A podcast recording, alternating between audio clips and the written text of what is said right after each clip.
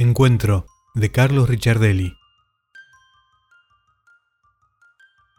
Apareció de repente. Yo estaba en la mesa luchando con unas palabras que no se animaban a salir. Tenía los labios mal pintados de color azul y un corte de pelo que me hizo acordar a Uma Thurman. Me sonrió cuando me miró a los ojos. Me pareció muy chica, casi una niña. ¿Estás bien? me dijo tan de pronto como su aparición. La miré. ¿Estás bien? ¿Dormiste poco o mucho? Dormí... dormí bien, balbuceé. ¿Y qué soñaste? No me acuerdo. Yo sé lo que soñaste. Soñaste con elefantes y una mariposa monarca.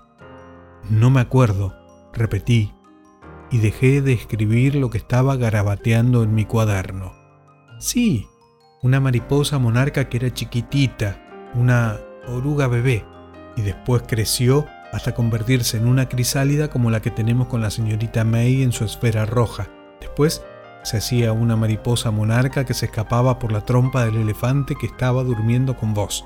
Es raro, pero no me acuerdo, insistí. Pasa, pasan esas cosas. Permanecí en silencio mirándola a los ojos como encandilado. De vez en cuando me sorprendía cómo movía las manos dibujando esferas en el aire. No sé cuánto duró, pero me pareció que caía la tarde y el encuentro era lindo, muy lindo. Y después, cuando estabas por despertarte, te pusiste a dibujar en inglés. Dibujaste mariposas y más elefantes, todos en otro idioma. Hicimos un pequeño silencio. Nos miramos. Ahora me voy, dijo, moviendo los hombros. ¿Vas a volver? Me dijo que sí, moviendo la cabeza, y desapareció.